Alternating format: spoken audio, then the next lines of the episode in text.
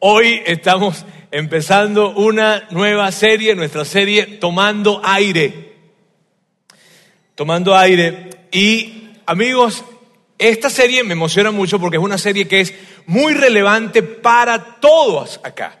Para todas las personas que están el día de hoy acá y para todos aquellos que nos van a estar escuchando, que nos están escuchando en el podcast ahora mismo. Entonces, el tema es que va a ser muy relevante, que me tiene muy emocionado esta serie y que durante las próximas cuatro semanas vamos a estar hablando acerca de tomar aire y tomar aire tiene que ver con esto de poder tener un espacio para respirar y no tener que tener una vida como el video que acabamos de ver. ¿Está bien? Ahora, hoy yo quiero empezar contándoles algo, algo que es muy personal. Les voy a hablar acerca de mi familia, les voy a hablar acerca de, mi familia eh, paterna, mi papá y mi mamá. Bien, hace muchos años cuando yo vivía con ellos, y les voy a hablar acerca de algo que pasaba en mi casa. Fíjense bien. En mi casa, eh, en nuestra casa, al final de mi casa, mi papá tenía, bueno, papá y mamá tenían dos, dos habitaciones aparte, no, no donde dormían, dormían en la misma. ¿Está bien? Este, gracias a Dios. ¿Ok? Este, pero tenían dentro de la casa algunas habitaciones que tenían que ver con lugares donde yo colocaban las diferentes cosas que tenían. Mi papá, por ejemplo, tenía un cuarto al final de, la casa y en ese cuarto, miren bien, en ese cuarto papá tenía las herramientas de trabajo, las herramientas de la casa, las herramientas del carro, tenía todo, pero tenía todo estrictamente ordenado. Estaba las llaves aquí, los dados aquí, dados no sé si es lo mismo, pero bueno, llaves acá, dados acá, martillos acá, las prensas en la parte de atrás, me acuerdo claramente que las prensas estaban en la parte de atrás, en la parte de abajo habían ciertas, mm, eran como niveles y los niveles eran de diferentes tamaños y él los tenía organizados. De este lado tenía los clavos, los clavos. O sea, los clavos los tenía organizados por tamaño y por dimensión de la cabeza del clavo. No podías creer eso. Bien, y papá tenía también en la parte más al fondo de ese cuarto, que era un cuarto grande, la verdad, tenía llantas. Ahí tenía las llantas de los diferentes carros que tenía por si acaso una eventualidad. ¿Está bien? También tenía maderas. Las maderas las tenía categorizadas por tamaño. Tú no entendías para qué, pero él las tenía categorizadas por tamaño. También tenía unas herramientas que él tenía, que particularmente las tenía para su trabajo y que las tenía ordenadas de una manera en que se le facilitara sacarlas. O sea, cuando el día de mañana necesitaba, él, iba, él sabía que iba a necesitar primero y lo sacaba primero y así lo tenía categorizado. Ese era mi papá. Mi papá tenía todo. Ahora, no era que él esperaba un lugar al final de la semana, un momento al final de la semana para ordenarlo. Él lo tenía ordenado todos los días. Y cuando él llegaba al final del día, su rutina era llegar, bañarse, comer, ver un poco de televisión y dormir. Esa era la rutina de papá. Y papá podía llegar al final muy cansado, pero si no estaba ordenado su cuarto, ese cuarto de la parte de atrás, él ese día no se bañaba, no, no, no, hacía su rutina. Y siempre lo hacía. Ese era mi papá. Papá era una cosa increíble con esto. Era un orden total y absoluto. Por otra parte, mi mamá tenía dos cuartitos, porque el cuarto de mi papá era muy grande, entonces ella demandaba dos cuartos para que las dimensiones fueran similares, ¿está bien? Para que hubiese justicia en el hogar. Entonces, mamá tenía dos cuartitos, esos dos cuartitos era una cosa de miedo entrar allí. O sea, era un, un cuento de terror entrar allí. Tú abrías y veías lo que no se te puede imaginar, ahí estaba en ese cuartito. en uno de esos cuartitos mamá tomaba tiempo para leer la Biblia. Ahí habían unas, ¿qué te gusta? 16, 17 Biblias, allí diferentes, en un lado, en otro, ropa. Era una cosa increíble. Uno de los cuartos, recuerdo que mi mamá compró, una oportunidad compró un, un, una, un, era, un, era como un cajón. Las dimensiones son más o menos de unos un metro y algo, un metro sesenta tal vez de alto, de ancho era como uno, un metro y medio, un metro sesenta también, era como un metro sesenta cúbico, pues, ¿está bien? Era de madera y podías sacar eh, eh, la cabecita, ¿está bien? Adentro era, era como un cuarto de vapor, pues, a eso me refiero. mi mamá lo compró porque ella creía que eso era algo necesario para su salud y ella lo tenía. Entonces ella colocó ese, esa cosita, que ese, cuarto de sauna o ese eh, tú sabes, pues, lo colocó en ese cuarto. Y yo llegué y yo, y mamá, sí, mamá, ¿para qué compras eso? Ah, total de que yo lo veía y pasó un mes y la curiosidad me mató y yo dije, yo quiero ver qué se siente. Yo la veía a ella que se metía en su cosa así con una besita así y sudaba muchísimo, ¿no? Entonces yo un día yo quise pues ver, ¿no? Pasó un mes desde que lo compró cuando yo quise hacer el intento. Cuando yo voy, abro la puerta, logré llegar hasta donde estaba la cosita esa y cuando abro, adentro había ropa No podías creerlo. O sea, había, o sea, ya lo había convertido en otra división dentro de su cuarto. Ahora, tal vez tú te, mira, tal vez tú hoy te identificas con mi papá o te identificas con mi mamá. Está bien, no sé. Y está bien, ¿sabes? Todos somos diferentes. Bien, papá era así, papá no se sentía cómodo con el desorden, mi mamá se sentía en las nubes dentro del desorden. Y yo soy como una combinación de los dos. ¿Está bien? Entonces allí hay una combinación. Ahora, cada quien es como es, ¿sabes? Dios nos diseñó de diferentes maneras y el papá se sentía bien de una forma y mamá de otra. Así era, así era papá, así era mamá. Ahora, fíjense bien. Y, tal vez tú, tu cochera, tu carro, tu cuarto o tu closet, probablemente, ¿verdad? Se parezca a algo como esto.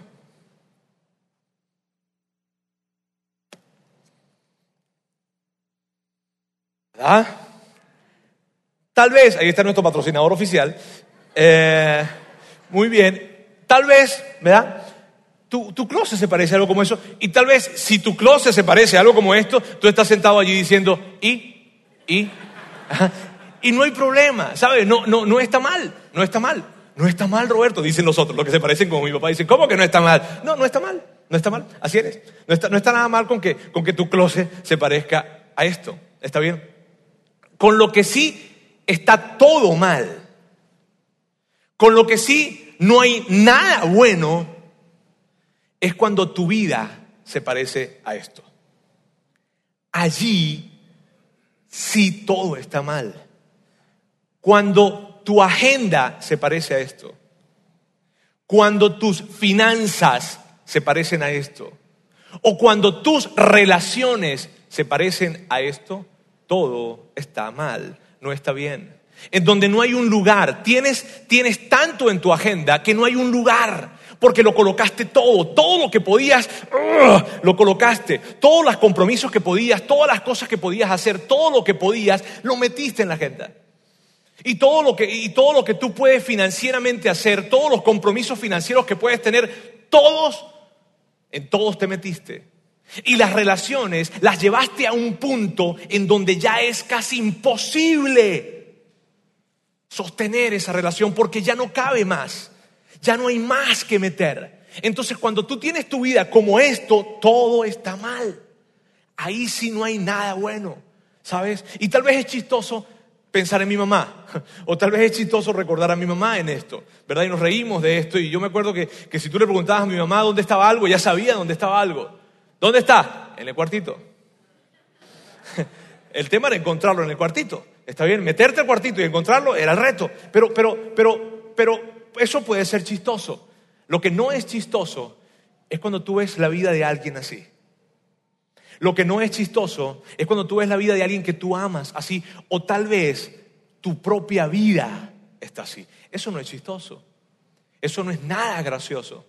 ¿Sabes? No es gracioso cuando cuando yo veo la vida de alguien que porque ha metido tanto en su agenda, tanto ha metido en su agenda, el estrés llega y ¿sabes qué empieza a suceder? Sus relaciones se empiezan a deteriorar. Las relaciones con la gente que más ama empiezan a fracturarse debido a que hay tanto metido en la agenda. ¿Sabes qué no es gracioso? Cuando yo veo a unos padres corriendo de aquí para allá, llevando al niño a la escuela, metiéndolo en academias, metiéndolos en eventos, metiéndolos en piñatas, y tienen tantas cosas en actividades y academias que los meten, es increíble que luego pasa el tiempo y no conocen a sus hijos. Eso no es gracioso. No es gracioso escuchar a un adolescente decir, sabes, yo no tengo una relación con mi papá. Mi papá no me conoce. Eso no es gracioso. No es gracioso cuando una pareja que vive al límite de las finanzas, al límite de las finanzas, llega y sucede un imprevisto. Y cuando sucede ese imprevisto, llega para colapsar todo en la familia. Eso no es gracioso. Y no es gracioso ¿por qué? No es gracioso porque al final de tener ese tipo de agenda, este tipo de finanzas, este tipo de relaciones, al tener algo como esto en tu vida, al tener tu vida con algo como esto, no es gracioso porque al final del camino son problemas. Al final del camino es tensión. Al final del camino tú no estás disfrutando la vida, te lo puedo asegurar, no la estás disfrutando. De hecho, hasta llegan momentos en donde dices, no quiero vivir así. Y no estoy hablando de pensamientos suicidas, estoy hablando simplemente de un, de un no disfrutar la vida, de no tolero vivir una vida como esta. Necesito tiempo al menos para respirar, porque todo esto me está acabando, estoy colapsando, no puedo seguir viviendo una vida como esta. Eso no es gracioso. Y, es tan relevante este tema. ¿Sabes por qué me parece que es tan relevante? Porque normalmente nosotros pensamos en términos de bien y mal, o normalmente pensamos en términos de qué es pecado o no es pecado. Pero esto es tan útil. Y hay tantas familias que están acabándose, te lo digo por experiencia, tengo muchísimos años trabajando en la iglesia. Muchísimos. Y hay tantas historias que escucho de familias y matrimonios que se deshacen, se desboronan, no por infidelidades, no por problemas graves, ¿Sabes por qué se deshacen? Por esto. Porque no hay espacio para tomar aire. No lo hay. Y esto viene succionando la posibilidad de disfrutar la vida. Y entonces tú dices, lo que yo un día soñé, lo que soñé un día con mi vida, hoy en día no es verdad. Lo que pensé del matrimonio, esto no fue lo que yo soñé con el matrimonio. Esto no fue lo que yo soñé con mis hijos. Esto, fue, esto no fue lo que yo soñé con mis finanzas. No fue. Por otra parte, por otra parte, vivir tomando aire. Vivir teniendo espacio para esto. Vivir teniendo un espacio para tomar aire es mejor. Vivir, ¿verdad? Aquí, ven les muestro aunque se me cierran, ah, no, ahí están mis compañeros. Cuando vives con una vida para tomar aire, es una vida como esta. Y cierto que todos queremos tener o ver, a lo mejor no nuestro closet, porque algunos se sienten cómodos con el closet así, este, pero sí tal vez nuestra vida de esta forma. Vivir la vida con un espacio, con un momento para para respirar, para tomar aire, es mejor. Ahora, ¿qué se refiere a eso? ¿Qué significa vivir una vida para tomar aire? ¿Qué significa? Significa esto. Significa, tomar aire significa que tú no vas por la vida a mil por hora porque sabes que, que vas a llegar a tiempo. Porque sabes que así haya tráfico, vas a llegar temprano. ¡Wow! ¿Hace cuánto no sientes eso? Vivir una vida tomando aire es vivir una vida en la que te sientas alrededor de la mesa y está tu familia, y están tus hijos, y está tu esposa, y está tu familia, y estás allí platicando con ellos y hay risas, se escuchan risas, no se escucha, apúrate, come rápido, vamos a llegar tarde. No, no. Vivir tomando aire, vivir tomando aire, significa sentarte a la mesa, escuchar la historia que tiene tu hijo que contarte y que tu hija tiene que contarte. Y en mi caso es difícil porque todos hablamos mucho en la casa,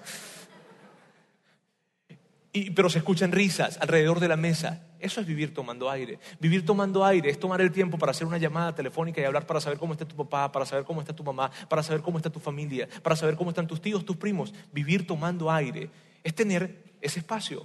Mira, vivir tomando aire es que llegue el fin de mes y cuando miras las cuentas todavía hay dinero en la cuenta. Y ya llegó el 30 y todavía hay dinero en la cuenta. Eso es vivir tomando aire. Vivir tomando aire o tomar aire tiene que ver con no hacer todo lo que puedes hacer, ni hacer lo que todos están haciendo. Eso es vivir tomando aire. Vivir tomando aire es que tú puedas venir el domingo acá a la iglesia y disfrutar de esta reunión. Y que tu mente no esté perdida en todo lo que tienes que hacer a partir de mañana o probablemente esta misma tarde sino que vienes acá y disfrutas el estar acá. Y te conectas a Dios, a Dios tal vez con las canciones. Y si tal vez es la primera vez que vienes y no te late mucho las canciones, no importa, pero estás y tal vez disfrutas la ejecución de una canción, disfrutas de estar acá tranquilo. Vivir tomando aire es que tú puedas tomar tiempo para hablar con Dios. Llámalo oración, rezo, plegaria, como tú lo llamas. Pero tú puedes tomar tiempo para hacerlo y cuando estás hablando con tu Padre Celestial, tu mente no está distraída en todos los pendientes que tienes, sino que estás tranquilo. Amigos, vivir la vida tomando aire siempre será mejor. La vida es mejor cuando puedes tomar aire, ¿cierto? Yo quiero que ustedes hagan conmigo esto.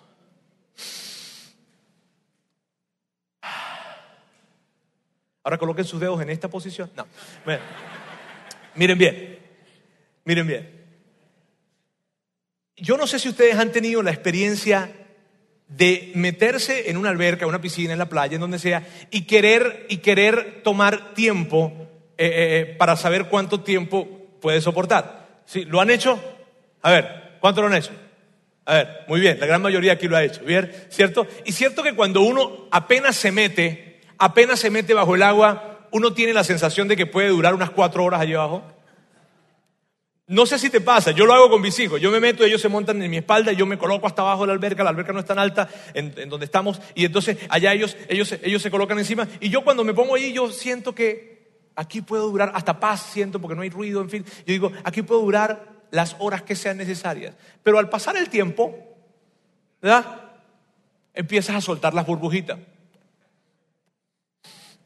Y ya y ya no quieres que nada se interponga entre, la superficie y tú cuando vas saliendo, ¿cierto? Y si algo se interpone, en algún momento Andrés estaba jugando conmigo y yo estoy saliendo y él se me colocó acá y salgo porque tenía que salir a costa de lo que sea porque ya no tenía oxígeno. ¿Te gusta esa ilustración? Vivir nuestra vida metiendo todo lo que podamos acá es lo mismo que vivir una vida sin tomar aire. No puedes disfrutar de la vida sin tomar aire. No puedes. Es imposible hacerlo. Ahora, yo sé que yo no te tengo que convencer de, esto, de que la vida es mejor tomando aire. Sin embargo, yo quiero traer un poco de claridad porque vamos a estar hablando durante las próximas tres semanas acerca de esto. Entonces yo quiero traer un poquitito de claridad con respecto al término. Bien, para eso vamos a ver lo siguiente. Tomar aire el espacio entre tu ritmo actual y tu límite máximo. ¿Qué significa eso?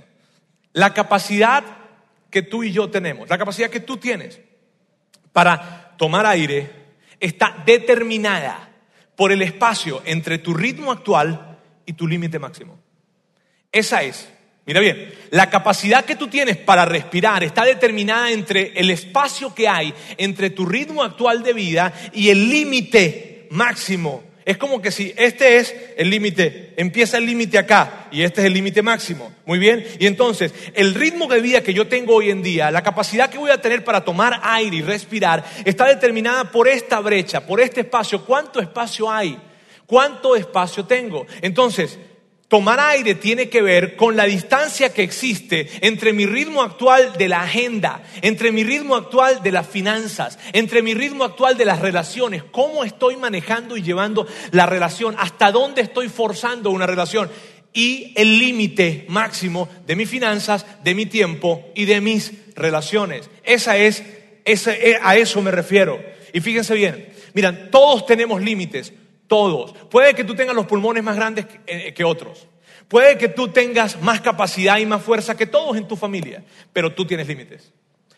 Todos tenemos límites, todos tenemos límites. Un límite que es una línea roja, no en la que si das un paso más te puedes eh, caer o, si das un paso más, este, lo que sea. No, es una línea roja en la que no puedes dar un paso más. No puedes porque, porque no puedes, porque no hay un lugar más en donde dar un paso. Todos tenemos esos límites. Sabes, hay momentos en los que nos encontramos intentando hacer todo lo que podemos y cuando estás haciendo eso, cuando estás viviendo en el límite, empiezas a dejar de disfrutar la vida y lo que hoy en día tienes. Es como cuando tú tomas un carro y vas a 200 kilómetros por hora. Hace poco estuvimos nosotros de vacaciones con mi suegro, mi suegra, mi familia. Increíble tiempo la pasamos. Y, en las carreteras en donde nos íbamos pasando había unos viñedos increíbles. A mí me encanta esto de los viñedos. Ah, estaba espectacular, pero mi suegro iba más o menos con unos 200 kilómetros por hora porque se lo permiten en ese lugar. Y cuando iba, yo, yo quería ver los viñedos. Yo quería verlo, pero no puedes verlo. ¿Por qué? Porque vas muy rápido.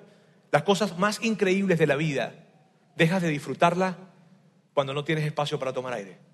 Cuando tú vas al límite máximo, te lo puedo asegurar, estarás pasando cosas increíbles que disfrutar, pero no las puedes disfrutar. ¿Por qué?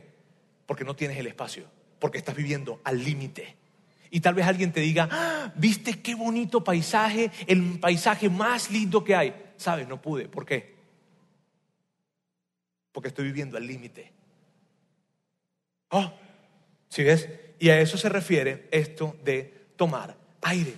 A eso me estoy refiriendo. Muy bien. Ahora, sigamos avanzando hoy.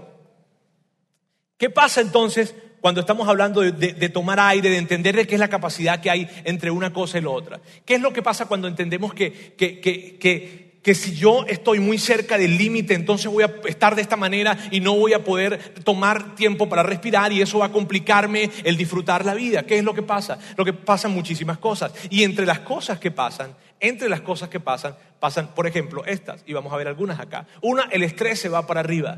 El estrés se va para arriba, ¿sabes? ¿Cuánto? Y yo estoy seguro que tal vez tú has vivido esto. ¿Cuántos hemos estado en nuestro carro en algún momento en donde sabemos que tenemos una reunión muy importante, pero no salimos a tiempo y sabemos que va a llegar, vamos a llegar tarde y es importante y te sientes tan frustrado y agarras el volante ¡ah! y lo que quieres es gritar y empiezas a sentir algo aquí atrás. Empiezas a sentir algo aquí atrás y empiezas a sentir algo aquí atrás.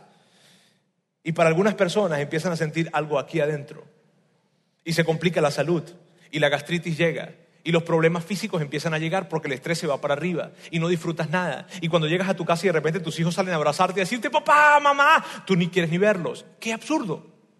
El estrés se va para arriba cuando, cuando, cuando vives una vida en la que no hay límites, sino que vives en el límite, en el límite, el estrés se va para arriba. ¿Qué otra cosa sucede? El enfoque se reduce. ¿Qué es esto de que el enfoque se reduce? Es que como vives al límite, es imposible es imposible ver todo el cuadro completo. No lo puedes ver. No puedes ver el cuadro completo porque estás viviendo el límite. Es como que si te colocaran una, pintura de Picasso enfrente y es la mejor pintura que él tiene y tú estás viéndola así. ¿Puedes disfrutarla? No, no se puede disfrutar. Reduce el enfoque. Reduce el enfoque y no puedes ver todas las cosas que están alrededor. Yo sé que hay momentos en la vida en donde tenemos que estar más enfocados que en otros, pero con respecto a esto me refiero a que cuando tú tienes un ritmo de vida en el que solamente estás enfocado en una sola cosa, se reduce el enfoque y se pierde de vista muchísimas cosas más y no está bien. Otra cosa que sucede es que las relaciones sufren. Las relaciones sufren. mamá, mamá, suelta el teléfono. Mamá, ¿hasta cuándo? Mamá, siempre estás enojada. Papá, papá, suelta la computadora, papá. Papá, llegaste de trabajar y vas a seguir trabajando. Papá, las relaciones sufren. Las relaciones sufren. Y por cierto, sufren las relaciones que más, más importantes son para nosotros. Eso es lo que pasa. Miren amigos, la felicidad que tú y yo tengamos está determinada por la salud de nuestras relaciones. Escúchame bien, la felicidad que tú y yo podamos experimentar en la vida está determinada totalmente por, por la salud de nuestras relaciones, no por el progreso y no por la prosperidad. Y si te dijeron eso, te mintieron. No vas a ser más feliz porque tengas más progreso, ni vas a ser más feliz porque tengas más prosperidad. Vas a ser más feliz porque tus relaciones tengan salud y calidad. Allí está el secreto de la felicidad. Y me has escuchado hablar acerca de esto. Ahora, mira bien, lo que hacemos tú y yo cuando vivimos vidas al límites es esto. Hacemos una transacción de negocios.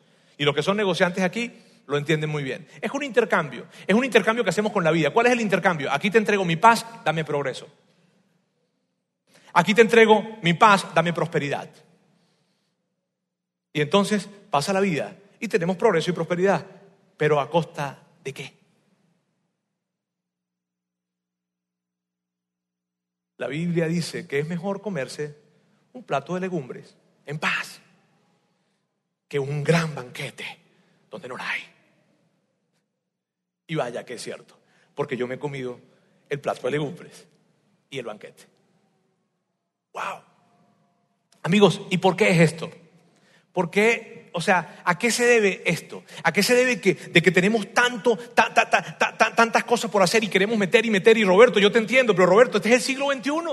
Roberto, así es como viven todas las personas que yo conozco. Roberto, todos a mi alrededor. Roberto, en este tiempo nos tocó vivir este tipo de vida. Tú no entiendes, viejo, tú eres de Venezuela. Tú no entiendes esto. Tú no entiendes que, que, el ritmo de vida y la etapa de vida que yo estoy viviendo en este momento me lo exige para poder entonces el día de mañana darle más a mi familia y lo que tú quieras.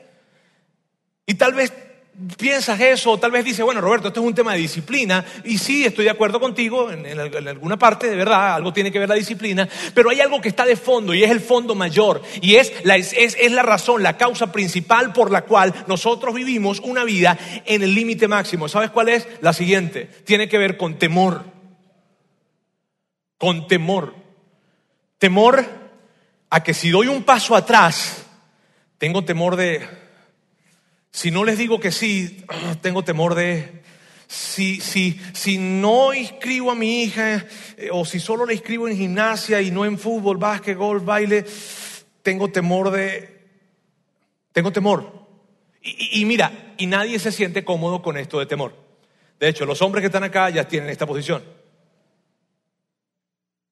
¿Por qué? Porque no nos, no nos gusta sentirnos o nos incomoda esto de que sintamos temor. ¿Cierto? No nos gusta vivir con esto. El tema es que sin darnos cuenta, hemos vivido una vida en la que hemos permitido al temor guiarnos en decisiones, guiarnos en cómo manejamos nuestra agenda, guiarnos en cómo manejamos nuestras finanzas y guiarnos en cómo llevamos nuestras relaciones. Hmm. ¿Temores a qué? Veamos algunos, hay muchos. Temor a perdernos de algo. Es un temor a perdernos de algo y tiene que ver con algo positivo. Ay, que tengo temor de perderme de una oportunidad. Tengo temor de perderme de, diversión. Tengo temor de perderme de diversión. Yo puedo llegar a mi casa y estoy tan cansado y mi familia llega y alguien me dice, no, es que vamos a ir para casa de fulano porque va a haber una carne asada y una... Y yo uy, temo perderme esa diversión y salgo y me voy allá. Temor, temor. Temor de. Mira, ¿cuántos solteros hay acá? Levante la mano los solteros un momento, por favor. A ver, sin pena, sin vergüenza. ¿Está bien? Levante la mano. Qué triste todos ustedes. Muy bien. Miren bien. El momento, este momento es el momento en su vida en donde más tiempo tienen. Este momento en su vida es el momento en donde más flexibilidad podrán tener que ningún otro momento en su vida. ok. Mírenme. Ahora, ahora, ahora bien.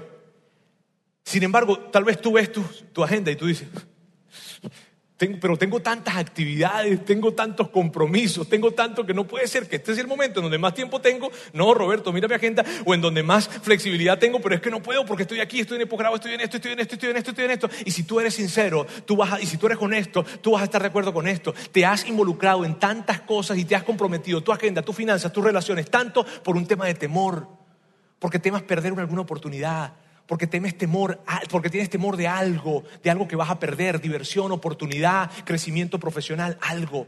Temes perderlo. Otro temor, el temor de sentir que nos quedamos atrás.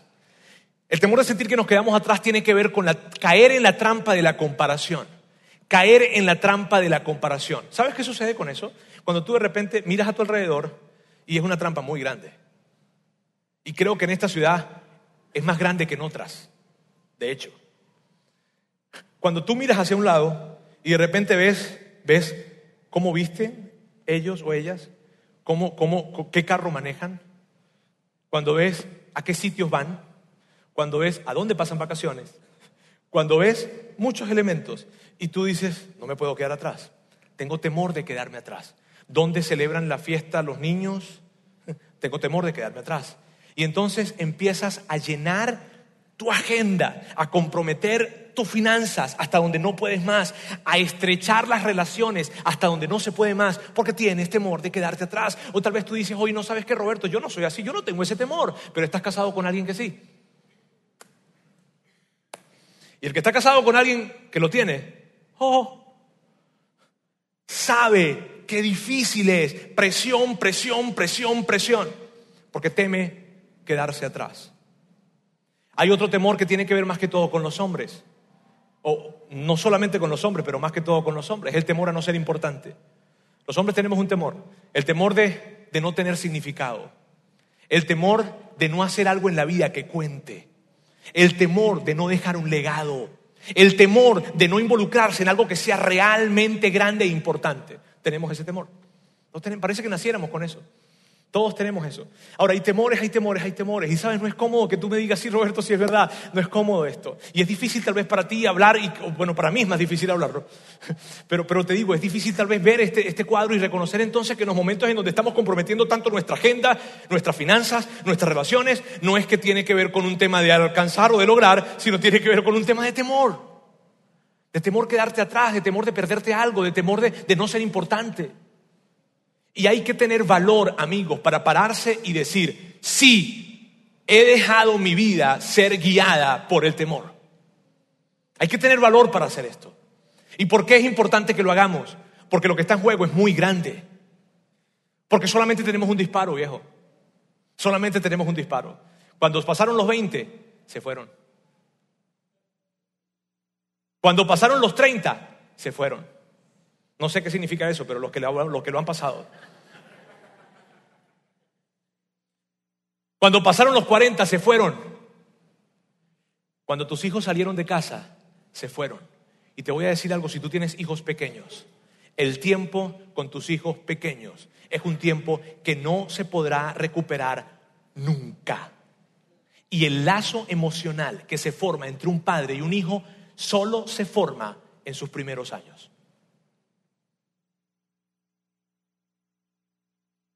No tenemos muchas oportunidades, tenemos un solo tiro.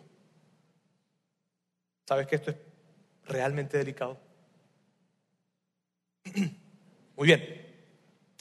Dios habla acerca de esto. Qué maravilloso es.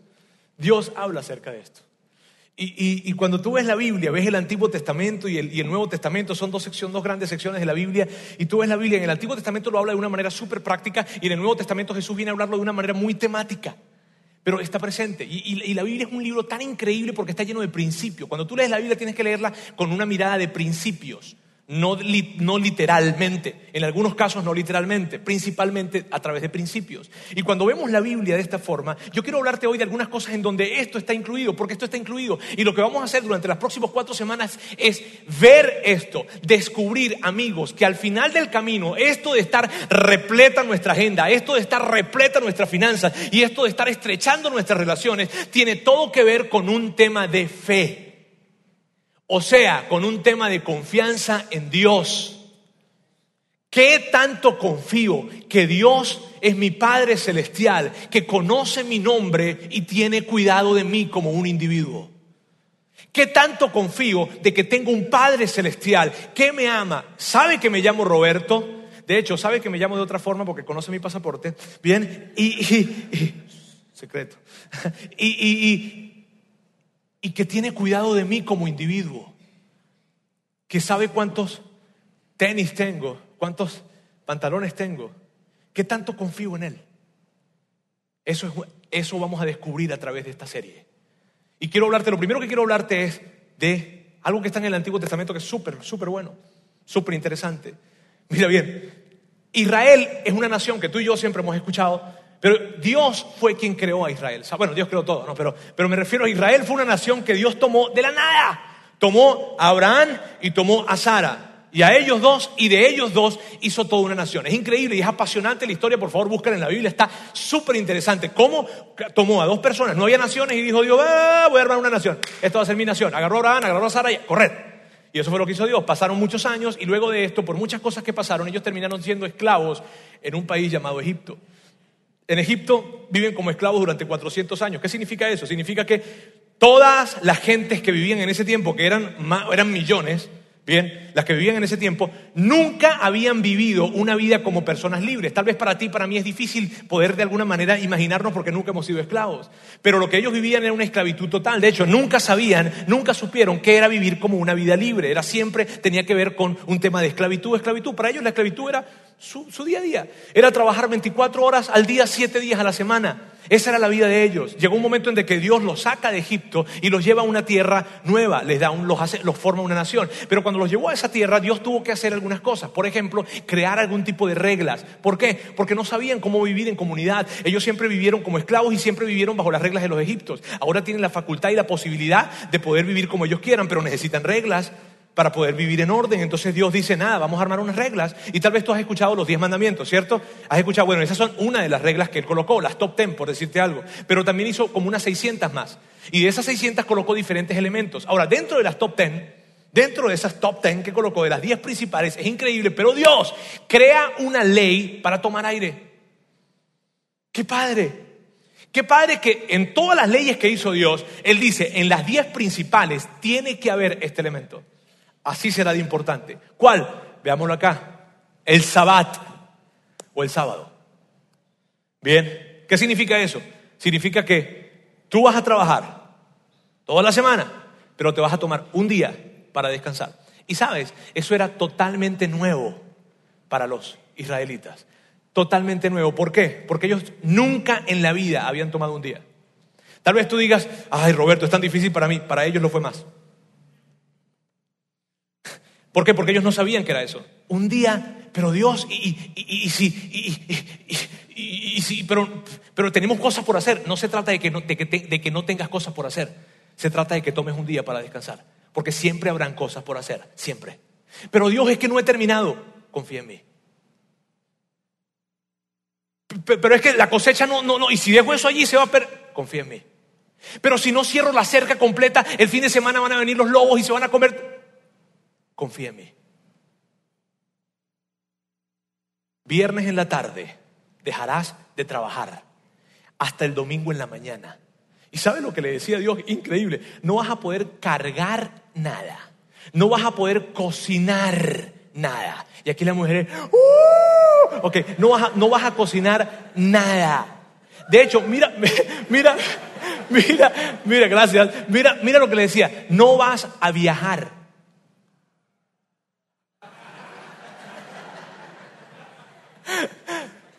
Porque en ese tiempo no andabas en coche. Viajar implicaba un gran esfuerzo. Ah, miren bien, miren bien es increíble, pero el sábado, dice Jesús, que el sábado fue hecho para el hombre y no el hombre para el sábado. ¿Por qué? Porque Dios entendía esto. Necesitas tomar un día. Yo sé que tú puedes trabajar los siete días a la semana, yo lo sé, pero no se trata de todo lo que tú puedes hacer, se trata de todo lo que tienes que hacer. ¡Wow! Y entonces tómate un día, no más. Y, confía en mí. Y sí, confía en mí. Y sí, confía en mí. Y sí, confía en mí. Confía en mí. Luego crea otra cosa. El diezmo. ¡Eh! Relájense, no voy a hablar de dar ahorita, ¿está bien? Ya pueden respirar. Ah. Él creó el diezmo. En ese tiempo no había un sistema financiero. En ese tiempo no había, perdón, bancos. Y como no había bancos, lo que hacía Dios, Él les dijo esto. De todo lo que ustedes les entre, van a tomar el 10 o el 20% y lo van a colocar aparte, lo van a guardar en sus casas y lo van a guardar con el fin de poder crear o levantar todo un sistema religioso que viene en ese tiempo y también poder ayudar a otras personas. Pero no, ¿qué, qué quería decir con esto? Lo que quería decir Dios era esto. Todo lo que entra no es todo lo que sale. No vivas con todo lo que te entra. Deja un margen. Luego crea otra cosa. La ley de la cosecha. Y esta ley es tan increíble. mira, cuando tú es increíble, cuando ves lo de que se trata la ley de la cosecha, tú dices, wow, vamos a leerla juntos. Está en, el libro de Levítico y quiero leerla contigo. Mira, dice así. Dice, cuando llegue el tiempo de la cosecha, no siguen hasta el último rincón de sus campos, ni recojan todas las espigas que allí quedan eso me da mucha gracia, porque si yo fuera, tú sabes, una persona que está trabajando en el campo, no, yo voy a recoger la el último rincón que, que él le dice, eh, eh, tranquilo, no recojan hasta el último rincón. De hecho, hay una versión que dice, guarden todas las fronteras o bordes, déjenlos, no los levanten, no los cosechen, no. No los recojan. Dice, no rebusquen hasta el último racimo de sus viñas, ni recojan las uvas que se hayan caído.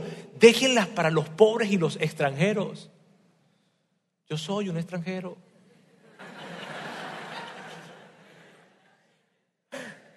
¿Sabes? Dios les estaba diciendo, no lo recojan todo. Y yo sé que nuestra tendencia es a recoger la última uva que se cayó. Sin embargo, Dios dice, no, pero Dios, eso nos hace falta, sabes que la familia está creciendo y déjalo. Pero, pero Dios, yo necesito ir todos los rincones porque, porque este año la cosecha no estuvo tan buena, entonces hoy sí necesito tomar los rincones, déjalo. Pero, pero, pero es que tengo más compromiso porque, déjalo. Y me encanta cómo termina. Yo soy el Señor, tu Dios.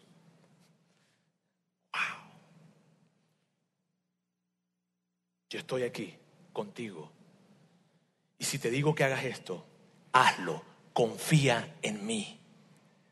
Pero ¿cómo voy a dejar esto? No me va a alcanzar. Confía en mí.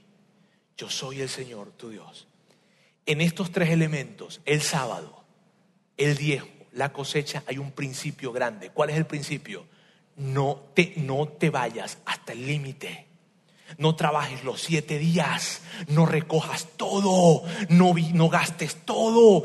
Ten un límite, ten un margen entre tu ritmo actual, porque no se trata de hacer todo lo que puedes, sino se trata de hacer lo que tienes que hacer. No todo lo que puedes hacer, pero yo puedo trabajar siete días. Yo sé que tú puedes, viejo, y Dios también lo sabe. Pero Él entendía algo. Si tú haces todo lo que puedes, estarás viviendo como un esclavo y no como el diseño que Dios tiene para ti y para mí. Dios quiere que tú, Dios tiene un diseño para ti y para mí. ¿Sabes cuál es el diseño? Paz sostenible. Luego continúa diciendo esto. Vamos a verlo. Dice, cuando estés juntando la cosecha y olvides un atado de grano en el campo, no regreses a buscarlo. Déjalo allí para los extranjeros, los huérfanos y las viudas. Pero Dios, yo, dejé los bordes. Esto fue que se me quedó un, un paquetito allí. Yo dejé los bordes si ya lo dejaste, no vuelvas, déjalo. Pero ¿y si no me alcanza? Así continúa diciendo. Entonces el Señor tu Dios te bendecirá en todo lo que hagas. ¿Me bendecirás en todo lo que hagas? Sí, pero primero necesitas dejar esto, no vivir al límite. Porque si vives una vida al límite, no recibirás lo que Dios tiene. ¿Cómo de esto se trata? Léelo conmigo no hacemos todo lo que podríamos hacer y confiamos que Dios pondrá la otra parte. Esto es un tema de confianza y yo sé que en este momento te lo puedo asegurar con mi vida. Allí sentado tú estás así.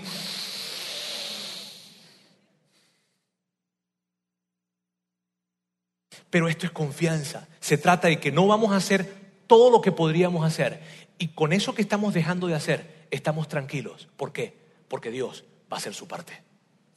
Wow.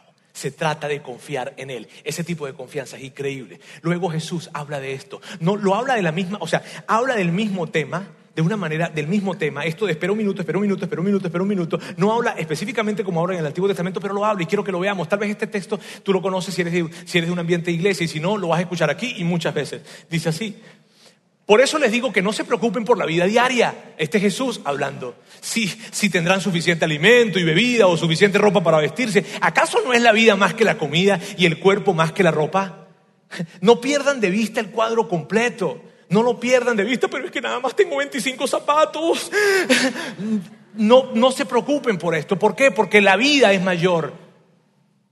Porque, porque, porque se trata de que la comida que el cuerpo es mejor que la comida, en fin. Y Jesús está diciendo, tranquilos, no se preocupen, no se estresen. Y mira bien, Jesús no estaba diciendo, yo estoy en contra de las metas, yo estoy en contra de los logros. No, para nada, yo no estoy en contra de esto. Yo soy un hombre de metas, de logros y de empujar las cosas hacia adelante. Pero no se trata de esto, se trata de lo siguiente, que cada vez que tú te consigas viendo que tu agenda ya no cabe nada más, ya que tus finanzas las estás viviendo al límite o que tus relaciones las estás tensando demasiado, que por favor te des cuenta, reflexiones que te estás dejando guiar por el temor. Y luego Jesús habla y dice, así que no se preocupen por todo eso diciendo, ¿qué comeremos? ¿Qué beberemos? ¿Qué ropa nos pondremos? Esas cosas dominan el pensamiento de los incrédulos. Pero su Padre Celestial ya conoce todas sus necesidades. Lo que está diciendo Jesús es esto. Amigos, esto es un tema de confianza. La persona que vive pensando de esta manera es una persona que no cree en mí. Y que, sería increíble que pudiese creer en mí. ¿Por qué? Porque de esa manera sabrá que tiene un Padre Celestial que le ama y que conoce todas sus necesidades. Amigos, yo quiero decirles algo hoy. Dios sabe tu preocupación por la colegiatura de tus hijos. Dios sabe tu preocupación por la educación de la preparatoria y universidad de tus hijos. Dios lo sabe. Dios sabe la presión que tienes en el trabajo. Dios sabe la presión que tienes socialmente hablando. Dios la sabe. Él la conoce. Él sabe acerca de tu jubilación. Él sabe lo que te preocupa. Él lo sabe. Tenlo por seguro. Hoy tal vez no escuchaste nada de lo que yo he dicho, pero esto por favor escúchalo. Dios conoce tus necesidades. Dios las conoce. Dios sabe qué talla de calzado Dios lo sabe. Y mira lo que dice. Busquen el reino de Dios por encima de todo lo demás y lleven una vida justa y Él les dará todo lo que necesitan. Es un asunto de confianza. No es un asunto de que es que estoy en el siglo XXI, es que este es el tipo de vida que tengo que vivir, es que la etapa de vida en la que estoy viviendo es esta. No. Ahora, amigos, tú tienes límites. Puede ser que tú tengas mucha fuerza, pero tú tienes límites. Te voy a decir algo, tú tienes límites. Tú tienes límites de tiempo y tienes límites de dinero, te lo puedo asegurar. Tú tienes límites. Tú los tienes. Mi pregunta para todos acá es la siguiente. ¿Van a vivir una vida dejando que la cultura y el temor los empuje a los límites? ¿O van a aprender a confiar en su Padre Celestial? Y entonces van a aprender a vivir una vida al ritmo que Él establece, dejando ese séptimo día, dejando esos porcentajes, dejando las relaciones en buen lugar y dejando que Dios haga el resto. Tal vez tú dices, no, Roberto, muy difícil. No, Roberto, aquí está lo que yo sé y estoy terminando ya. Lo que yo sé es lo siguiente.